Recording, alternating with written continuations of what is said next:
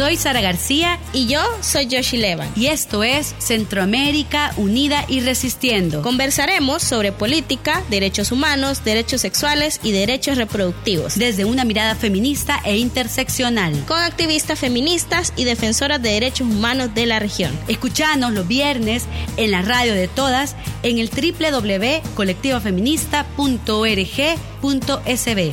Comenzamos.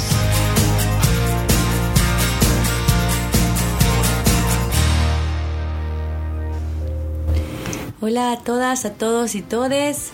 Estamos en el tercer episodio de este programa especial que hemos tenido en el marco de los 16 días de activismo y en el marco de la alianza con la Oficina de la Alta Comisionada de Naciones Unidas, en donde estamos visibilizando la situación de los derechos de las mujeres, de las niñas, en situaciones de crisis y sobre todo digamos, todo el marco de derechos humanos y derechos sexuales y derechos reproductivos. Este día, Yoshi, tenemos un programa bien importante por algo que ha ocurrido en El Salvador y en la región un hecho histórico. Contanos. Importantísimo. Sí, que no queríamos dejar pasar la oportunidad de eh, tener este segundo programa porque ya tuvimos un primer programa del podcast en donde hacíamos como unas proyecciones, hacíamos como nuestras valoraciones de lo que podía pasar, pero luego ahora pues nos encontramos en este momento y para cerrar con broche de oro este especial para conversar sobre la histórica resolución de en torno al caso Manuela y familiares versus El Salvador en donde, bueno, vamos a irles contando en el transcurso de este programa cuáles han sido los resultados, qué podemos esperar de esto y cómo podemos seguir haciendo incidencia, porque va a ser necesario seguir acompañando y seguir haciendo la exigencia porque a Manuela realmente se le haga justicia, ¿verdad? Y a su familia, por supuesto, también. Y estamos muy bien acompañadas también en este programa por Carmen Cecilia Martínez del Centro de Derechos Reproductivos, que al igual que la agrupación ciudadana por la despenalización del aborto y la colectiva feminista acompañaron y litigaron este caso. Bienvenida Carmen, gracias por acompañarnos. No, muchísimas gracias Sara y Yoshi. Para mí es un placer y un honor acompañarles en este programa tan importante y llegar además a tanta gente para que también conozca los importantes resultados de este caso para El Salvador y para la región. Sí, súper importante. Gracias, Carmen. De veras que vamos a dialogar sobre algunos elementos de este fallo. Queremos que todas nuestras compañeras en Centroamérica conozcan este, esta herramienta también que nos ha dado este proceso, pero sobre todo que se pueda difundir que se hizo justicia. Justicia y, y esperanza, que era lo que siempre nosotras veníamos diciendo. Manuela, justicia y esperanza. En ese sentido, pues vamos a iniciar con la conversa y entramos a la tertulia.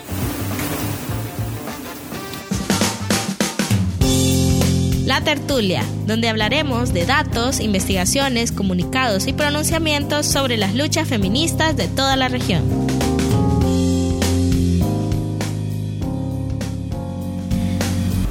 Queremos iniciar la conversación de hoy con un dato, ¿verdad? Que hemos retomado del comunicado de prensa que estas tres organizaciones que anteriormente mencionábamos, el Centro de Derechos Reproductivos, la Colectiva Feminista y también la Agrupación Ciudadana por la Despenalización del Aborto han emitido en el marco de la resolución. Y es que eh, mencionan, ¿verdad?, que El Salvador deberá asumir la responsabilidad por la muerte de una mujer que fue denunciada por el supuesto delito de aborto y luego condenada injustamente a prisión.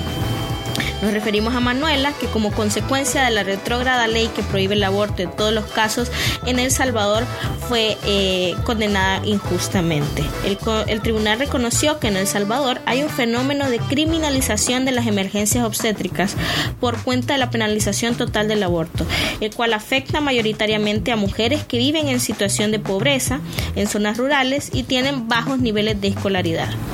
Así fue injustamente condenada a 30 años de prisión por el supuesto delito de homicidio agravado, luego de un injusto proceso penal lleno de estereotipos de género, tal y como lo ha reconocido la Corte Interamericana de Derechos Humanos. La Corte estableció que El Salvador violó la garantía del secreto profesional médico en perjuicio de Manuela y dictaminó que el personal de salud no debe denunciar a mujeres que acuden al hospital buscando atención en salud reproductiva, incluyendo el aborto, una sentencia que tiene alcance nacional y continental. Y uno de los mensajes que ha resonado y que lo vemos en todas las redes sociales era es Manuela era inocente, Manuela es justicia y esperanza. Bueno, Carmen, comentanos un poco eh, por qué este fallo es histórico. Gracias, Yoshino. Pues esa es una pregunta súper importante y, creo que es además súper relevante que todo el mundo se entere porque este fallo es tan histórico, paradigmático y que desde mi punto de vista sienta un antes y un después, incluso en la jurisprudencia de la Corte Interamericana, ¿no? Entonces es muy importante porque primero es la primera vez que un caso eh, sobre criminalización de emergencias obstétricas, que sabemos que además es un contexto reiterativo a partir de la reforma del 98 en El Salvador. Llega a la Corte Interamericana y finalmente la Corte reconoce específicamente que hay un contexto, es decir, reconoce porque se probó. Quiero que esto quede muy claro, ¿no? No es como una letra muerta de la sentencia, no. La Corte Interamericana reconoce incluso dentro de la primera parte del análisis que hace que en El Salvador existió un contexto restrictivo de persecución penal de mujeres, especialmente en situación de pobreza, que tuvieron poca escolaridad o nula escolaridad, que han sido excluidas de los sistemas básicos sociales que, cualquier Estado debe estar en la capacidad de proveer por enfrentar emergencias obstétricas, además en situaciones precarias, tal y cual como le pasó a Manuela. Y esto es importante no solamente para el caso, por supuesto, y es un gran logro para la lucha feminista, además salvadoreña de tantos años, sino también porque abre camino eh, para los casos que siguen en el sistema interamericano, como el caso de Beatriz, así como otros casos de criminalización. Ya nadie puede alegar que este contexto no existe. La máxima corte de la región que interpreta nuestros derechos humanos, eh, además que El Salvador ratificó eh, a través de una decisión soberana, ya dijo que esto es cierto, que esto es innegable y que esto ocurre. Ya no más, ¿no? Ya no más. Y luego, adicionalmente, sienta otros estándares muy importantes, no solamente porque, como ya mencionaba Sara, no caben dudas de que Manuela es inocente, fue inocente y que el Estado salvadoreño se equivocó justamente, sino porque también deja claro que se le violó el principio de inocencia, ¿cierto? Eh, porque siempre se presumió su culpabilidad con base en prejuicios, estereotipos de género, de lo que supuestamente tiene que ser el rol de una mujer en función de su capacidad de gestar o capacidad reproductiva, pero además la Corte dice, eh, y abro comillas, porque además me encanta esta frase de la sentencia y es que no cabe dudas de que Manuela lo que enfrentó fue una emergencia obstétrica. Y digamos que solamente para, para dejarle la semillita allí que lo sigamos conversando, además la Corte sienta un estándar súper importante que es jurisprudencia para todos los estados que hacen parte de la convención, alrededor de 32 estados de América Latina y el Caribe, y es que dice que no se puede violar el secreto profesional, se tiene que mantener la confidencialidad en este caso de las pacientes, especialmente cuando se trata de servicios de salud reproductiva que incluyan el aborto. Sabemos que el contexto salvadoreño de esta criminalización de más de 180 mujeres que ustedes conocen mucho más que yo, por supuesto, eh, proviene muchas veces de la denuncia que hace que, o que han hecho los profesionales de salud por este contexto restrictivo, por miedos a ser criminalizados ellos también, este efecto miedo que inculca además las que, es parte de las consecuencias más extremas del derecho penal.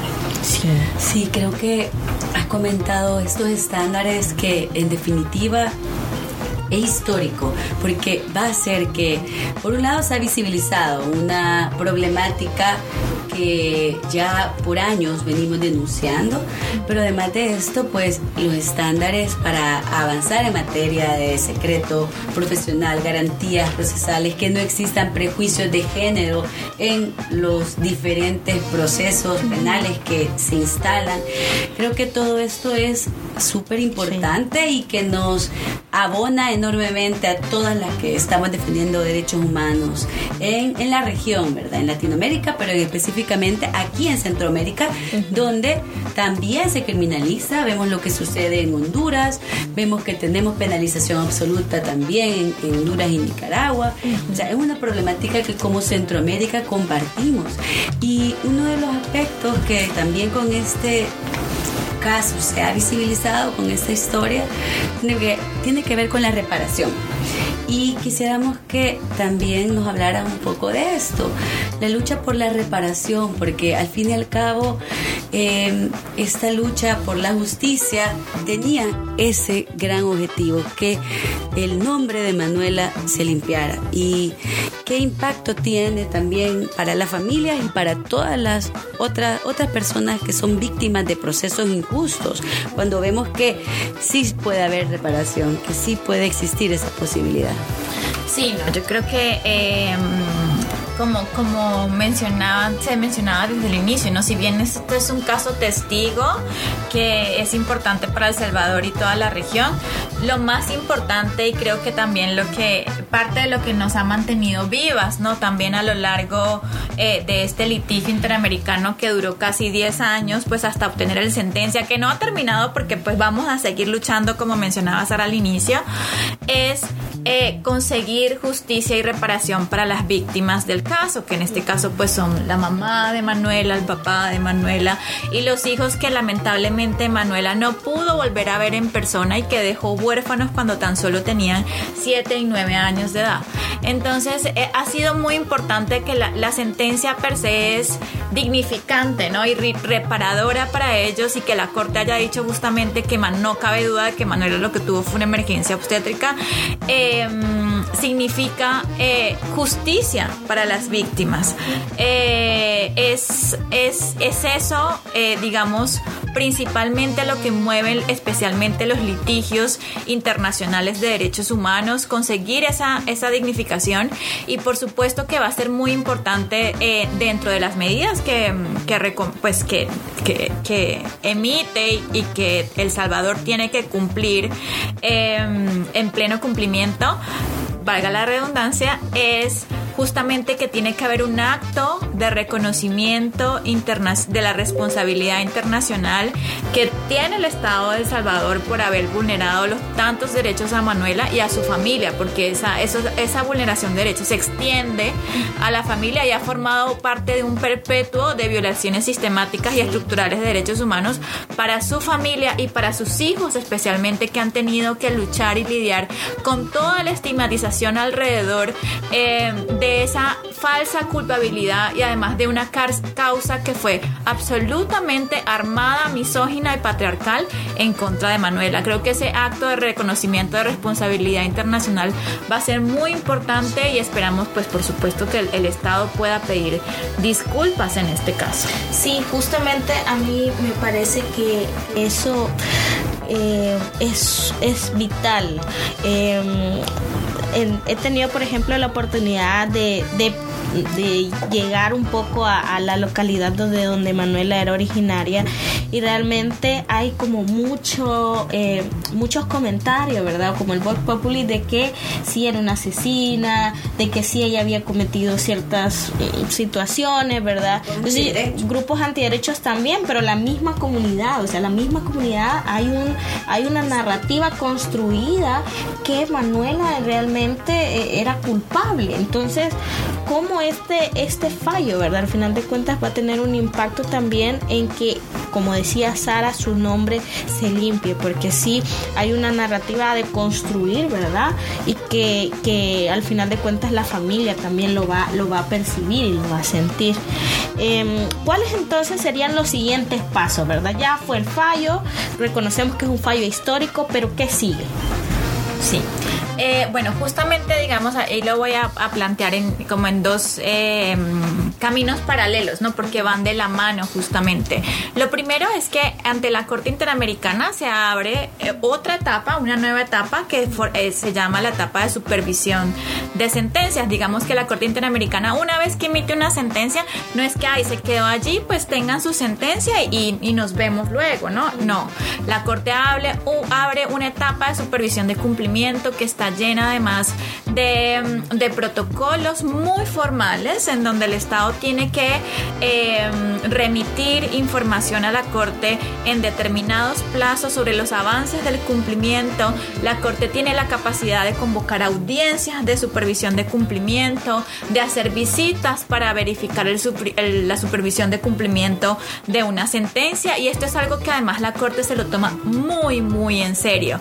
Eh, digamos que así, no solamente para El Salvador, por supuesto, sino para, pues, para los otros estados que hacen parte de la Convención Americana y de la competencia de la Corte. Y de otro lado, en paralelo, para pues porque como defensoras de derechos humanos y acompañantes y representantes de la familia de Manuela, seguimos con el deber de impulsar estas reparaciones, no solamente las individuales que corresponden a la familia, sino también las estructurales, ¿no? Las que mandó la Corte, que deben tomarse en cuenta y cumplirse cabalmente para que justamente casos de, como el de Manuela no se repitan. ¿Y cuáles son las principales que me gustaría mencionar?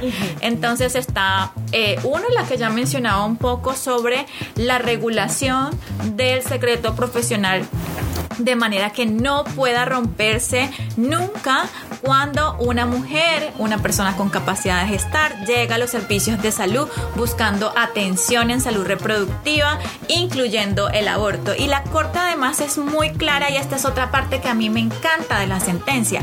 Es cuando dice, y mientras que esto ocurre, porque la Corte está muy clara de que esto lleva tiempo, ¿no? Eh, dice, el Estado tiene que abstenerse de vulnerar el secreto profesional cuando se enfrente a este tipo de situaciones en que una mujer está buscando salud reproductiva y lo que necesita específicamente es salud reproductiva. Tiene que abstenerse de denunciar, de quebrar el secreto profesional y por supuesto de activar el sistema penal. Los operadores de salud a los servicios de salud.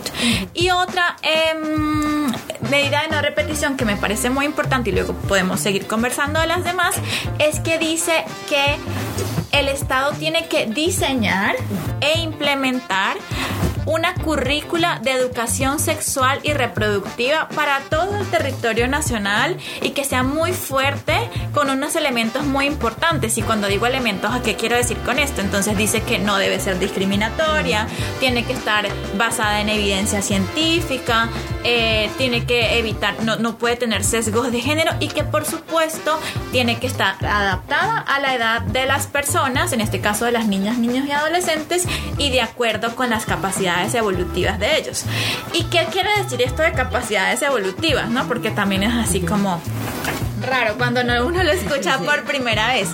Y es que la Corte en una sentencia anterior donde justamente estableció que la educación sexual y reproductiva hace parte del derecho a la educación, dijo que los niños, niñas y adolescentes tienen libertades y que dentro de esas libertades también se encuentran las libertades sexuales.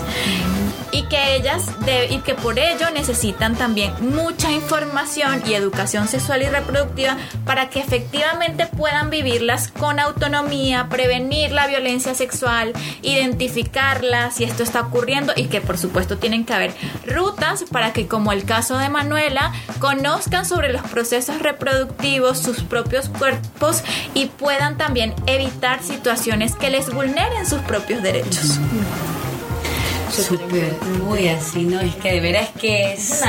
por eso decimos que es histórico, sí, porque al final eh, se van a generar transformaciones y por eso es que seguimos luchando, ¿verdad? Por este caso. Y una de las pues, dudas que, que, teníamos y que también nuestras compañeras de la sombría centroamericana bueno, que no, nos hacían, ¿verdad? Referencia a cómo esto va a impactar en la región. Es decir, bueno, ya decimos, sí, compartimos un contexto común, pero cómo puede realmente operativizarse o concretarse un impacto de una sentencia que está basada en hechos de otro país, pero que al final pues tiene que ver con una realidad regional. De acuerdo, no, esa es una pregunta súper importante y eh, eh, quisiera empezar, ¿no? Como por el tema del contexto y es que uno podría pensar que, bueno, esto solamente pasa en países como El Salvador con leyes extremas, Honduras, Nicaragua, pero lo cierto es que los efectos de terribles y nefastos que tiene el derecho penal y su aplicación desproporcionada. Lo vemos en países que incluso, eh, por ejemplo, en Colombia, donde yo vivo, donde hay un sistema de causales, de excepciones además con la Corte Constitucional que ha emitido más de 15 sentencias para ampliar y que interpretar, mejor dicho, que todas las mujeres podamos acceder eh, a servicios de salud reproductiva en condiciones de igualdad, aún se criminalizan mujeres, ya sea por abortos o por eventos asociados al embarazo, que incluyen pues los abortos espontáneos. En Argentina, que también es un país donde se liberalizó hace muy poco el aborto, tenemos el caso de Belén, muy similar eh, ¿no? a lo que ocurre acá en El Salvador, en el Ecuador es lo mismo, en Perú es lo mismo y mucho, y lo que sí, eh, lo que además está documentado, porque esto no es que, que hay, hay que también transmitir muy bien que esto no es que nos los inventamos nosotras, ¿no? Porque está documentado que muchas veces es el personal de salud cuando está en los hospitales que ejerce, ¿no? Como de funcionario penal eh, frente, frente, a un, algo que no le corresponde. Entonces, por ejemplo, todo esto para decir que el tema de que eh, la jurisprudencia que es aplicable a todos los estados, parte de la región, que son alrededor de 32 lo que hacen parte de la competencia de la Corte, eh, tienen el deber de alinear su marco legal y sus políticas públicas para que justamente ninguna mujer sea criminalizada ni se quebrante el secreto profesional cuando traten de acceder a servicios de salud reproductiva. Y mientras tanto, ¿qué es lo que pasa? ¿no? Porque entendemos que si esto va a demorar un poquito, ¿no? porque no es instantáneo, eh, digo, el cambio legal y jurídico, lo que sí es instantáneo es que el personal y en especial, por ejemplo, los servicios de justicia pueden aplicar lo que se llama en el derecho el control de convencionalidad. ¿Y qué quiere decir eso? Que yo me voy a la sentencia de la corte esta y otras sentencias que la corte, siendo la corte la última intérprete de la Convención Americana, instrumento que soberanamente han ratificado los estados y dicen, bueno, sobre el secreto profesional, mi marco legal me dice que tengo el deber de denunciar, pero ¿sabe qué? No, usted no tiene el deber. Yo aplico el control de convencionalidad, me cojo de la decisión eh, soberana que emitió mi propio estado y sabe que usted tiene que primar el deber del secreto profesional sobre de denuncia, especialmente, y ojo si lo, si lo incumple, cuando se trata de mujeres que llegan a buscar salud, servicios en salud reproductiva, porque lo que necesitan lo, y lo, es ayuda, es servicios de salud. Sí, qué importante. Sí que de verdad que eh, cada, con cada cosa que vamos conociendo este fallo, ¿verdad? Nos llena como de, de, ese oxígeno y de esa energía y de esa esperanza para continuar con estas luchas que definitivamente son de largo aliento. O sea, realmente vamos a tener que seguir conversando muchísimo más sobre cada apartado porque cada texto, cada párrafo, cada enunciado tiene un valor invaluable. no, me encanta redundar. No, me encanta redundar, pero es invaluable. De verdad que es increíble eh, lo, que, lo que implica para nosotras, porque realmente puede ser un documento, pero para quienes llevamos mucho tiempo acompañando este tipo de, casos y de historias, tiene mucho impacto, o sea, de, de alegría, de esperanza, de, de, seguir soñando de que podemos cambiar estas situaciones que nos aquejan, que criminalizan nuestros cuerpos y de nuestras compañeras, porque al final... Eh, siguen habiendo casos, siguen habiendo denuncias y esto puede ser esa herramienta que permita frenar un proceso de, de judicialización de una mujer que justamente llega buscando ayuda a un hospital y que la respuesta de, de la institucionalidad y de, de, de, esa institución que en teoría debería de, de darle apoyo, ayuda, un servicio, es contrario. Y bueno, para seguir con, con este ánimo esperanzador, nos vamos a ir a nuestra pausa musical con las compañeras queridísimas de las Musas Desconectadas y su canción Raíces. Posteriormente vamos a regresar para el cierre y para ir concluyendo con algunas eh, recomendaciones y llamados a la acción para que ustedes también que nos escuchan y que nos están viendo sigan sumándose a la causa de Manuela. Así que vamos con la pausa musical. La pausa musical, música consciente producida desde la Via Yala que acompaña nuestras luchas.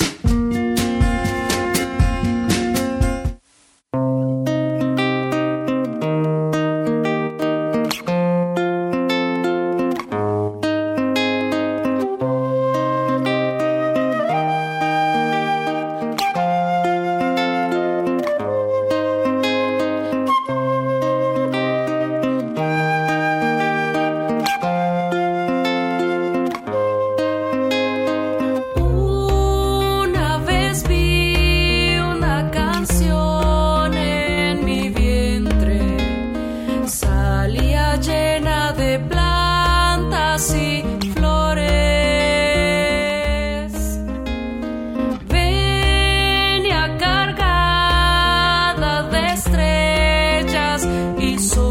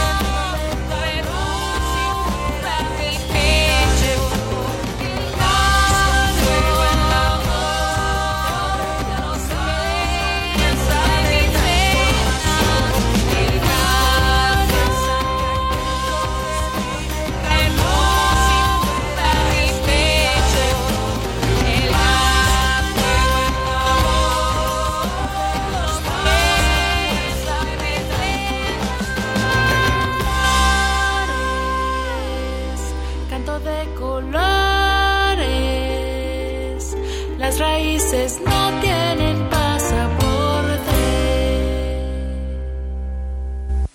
Bueno, esas eran las musas, que son compañeras que también están en esta lucha feminista salvadoreña y tienen varias canciones. De hecho, una de ellas justo fue inspirada en las 17. Han sido muy solidarias con esta lucha, así que también un abrazo para ellas. Y ya para ir terminando con esta conversación, en el primer podcast de esta edición especial, uno de los elementos que visibilizó la eh, la vicepresidenta del Grupo de Trabajo de Naciones Unidas sobre discriminación de mujeres y niños fue pues aspectos del informe, el informe de, de la salud, de la situación de la salud sexual y reproductiva en niñas y mujeres en situación de crisis y ella hacía referencia a diferentes recomendaciones. Creo que aquí todo, todas estas recomendaciones van potenciando nuestra lucha también, porque y uno de estos elementos que, que hacía referencia era cómo eh, es necesario y el grupo de trabajo recomienda que los estados deben de movilizarse activamente contra ideologías políticas conservadoras de carácter religioso que menoscaben la igualdad de género y que se opongan a la desinformación de algunas posturas religiosas que subvierten los derechos en materia de salud sexual y reproductiva de las mujeres y niñas. Y cuando hablamos de de este caso, de esta historia, de esta lucha por la libertad de, mujeres, pues nos, hemos encontrado con posturas que son antiderechos o que se o que se oponen a los derechos de las mujeres, básicamente. Entonces, ¿cómo, eh, ¿cuál sería el llamado que también vos podrías hacer, Carmen, a, a esta construcción de narrativas y el llamado también a, a informarnos sobre todo de, pues, de la relevancia que tiene este fallo, ¿verdad? Y que podamos tener también estas fuentes de, información, este fallo histórico que nos sirva para, pues, para hacer una narrativa por la justicia también y por la verdad. Sí, no, yo creo que esa es una excelente pregunta, además en términos, ¿no? De estos desafíos que enfrentamos los movimientos a lo largo de toda Latinoamérica, ¿no? Con unos grupos fundamentalistas eh, que terminan, ¿no? Eh, inculcando, digamos, no solamente discursos, porque los discursos, digamos, no vamos a ir contra la libertad de expresión y la libertad de conciencia, pero que al final terminan, eh, digamos, ejerciendo violencia de géneros contra grupos que además han sido históricamente discriminados, como justamente, por ejemplo, son las mujeres que han sido criminalizadas eh, por emergencias obstétricas en El Salvador y que ya la Corte de nuevo lo reconoció como es un contexto que persiste y existe en El Salvador y que y de hecho el caso de Manuela está enmarcado en este contexto. Entonces yo creo que tenemos ahí, digamos, como movimiento, como defensoras eh, a lo largo de la región, uno, em, pues seguir trabajando muy unidas por este mismo fin que es difundir eh, y hacer valer los derechos de todas las mujeres, las niñas y en relación con los derechos reproductivos, por supuesto, también de todas las personas con capacidad de gestar, difundir esta sentencia, construir unos mensajes sobre su alcance, sobre su importancia de cada uno de los estándares y las reparaciones que establece, haciendo mucho énfasis que esto no solamente aplica para El Salvador, que por supuesto tiene la obligación de cumplir con la sentencia, sino que también la jurisprudencia que sienta es de obligatorio cumplimiento para los estados, haciendo dejar, dejar dejando también muy claro que esto hace parte de la decisión soberana de los estados de promover y proteger y defender los derechos humanos en sus territorios, ¿no? Son unos mandatos supraconstitucionales, superan el marco legal y constitucional interno. Eso por un lado, difundir esta, esta, esta mm, sentencia con lenguaje claro. También a mí me gusta mucho pues el lenguaje que usan los derechos humanos cuando dicen, bueno, todo debería ser adaptable. Entonces, bueno, lenguaje claro para las adolescentes, para las niñas, eh, traducir esta, esta sentencia a las diferentes lenguas que existen en nuestra súper diversa eh, región. Y por otro lado, insistir con los estados justamente que lo que señala em, el grupo eh, contra la violencia contra la mujer en este informe tan importante y es que los estados deben manejar y e insistir para que no los grupos los discursos y los grupos fundamentalistas no perpetúen porque significa una perpetuación no del contexto estructural. Ya el estado está siendo condenado por algo que es sistemático sistémico estructural. No puede permitirse que esto se siga perpetuando a través de otros grupos discursos, el Estado tiene un deber no solamente de cumplir con la sentencia, sino también de difundirla, porque para eso la Corte no solamente le pide, vea, haga un acto de responsabilidad internacional, pida disculpas, sino que además justamente en este caso, que es muy particular, em, no solo dice que la publique en, una, en un diario, ¿no? Digamos que esto es muy, muy común en las sentencias de la Corte. Bueno, difúndela en el diario oficial de su país. Acá dice que tiene que difundirla por distintos medios, en distintos diarios, porque justamente la Corte conoce la relevancia. Entonces el Estado tiene ese deber de em, construir y fortalecer con base en su propia soberanía y obedeciendo, por supuesto, porque esto es una oportunidad gigante para el Estado de que cumple con los derechos humanos y que además vela por los derechos de las mujeres, es que difunda esta sentencia y la aplique efectivamente, ¿no? Yo creo que además una de las, o sea, cuando eh, yo escucho, leo este tipo de discursos que son claramente antiderechos, eh, yo digo, ¿cómo nos ha hecho falta la educación sexual y reproductiva, ¿no? ¿Cómo nos ha hecho falta la educación sexual y reproductiva sin sesgo, basada en evidencia, ¿no? Y pues después que cada quien tome la, la diversidad. Claro, reconociendo la diversidad, las identidades, y después que cada quien haga con su vida eh, las decisiones que quiera tomar y pues obviamente respetando a los demás. Punto.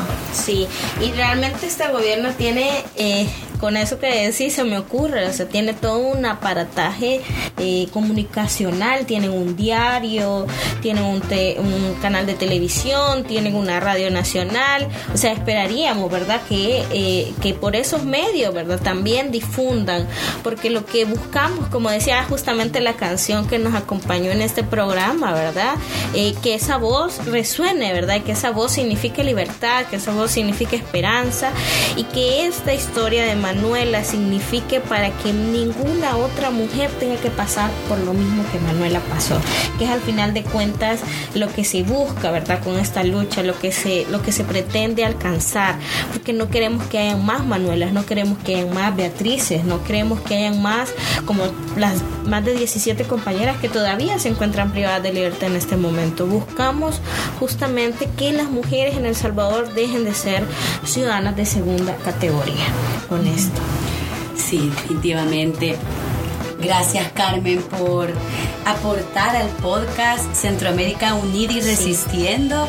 Para nosotras ha sido muy importante tener tu experiencia, esta lucha que la hemos compartido también.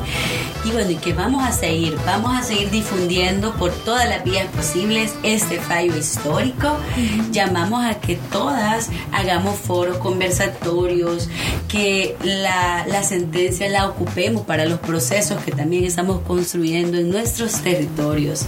Y de veras que para este podcast, que ya hemos visibilizado el caso de Manuel en diferentes momentos, ¿verdad? Hemos tenido una serie de, de, análisis desde diferentes perspectivas y qué satisfacción que ahora este podcast sea para ya hablar del fallo, ese fallo tan esperado que, que bueno, que como colectiva, como organizaciones hemos estado eh, acompañando y acuerpando. Así que la invitación es a seguir difundiendo Yoshi y, y bueno, seguir también con, con este podcast que terminamos esta serie de de podcast especiales en el marco de la alianza con la alta comisionada, pero definitivamente seguimos. Seguiremos, seguiremos hablando de estas y otras causas, pero eh, invitarles que sigan las redes de la agrupación, del Centro de Derechos Reproductivos, de la agrupación ciudadana por la esperalización del aborto, de la colectiva feminista, para que se sumen a estas actividades que, que van a continuar porque la causa de Manuela apenas inicia, porque la idea es que el logre la reparación finalmente que haya justamente mediante no repetición para otras mujeres.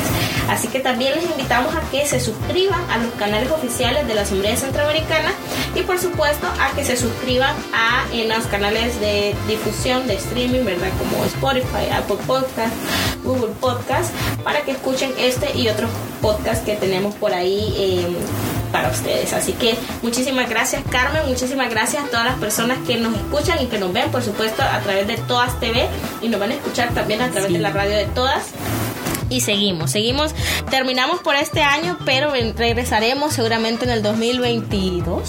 Sí. Que yo me quedé en 2020, perdón.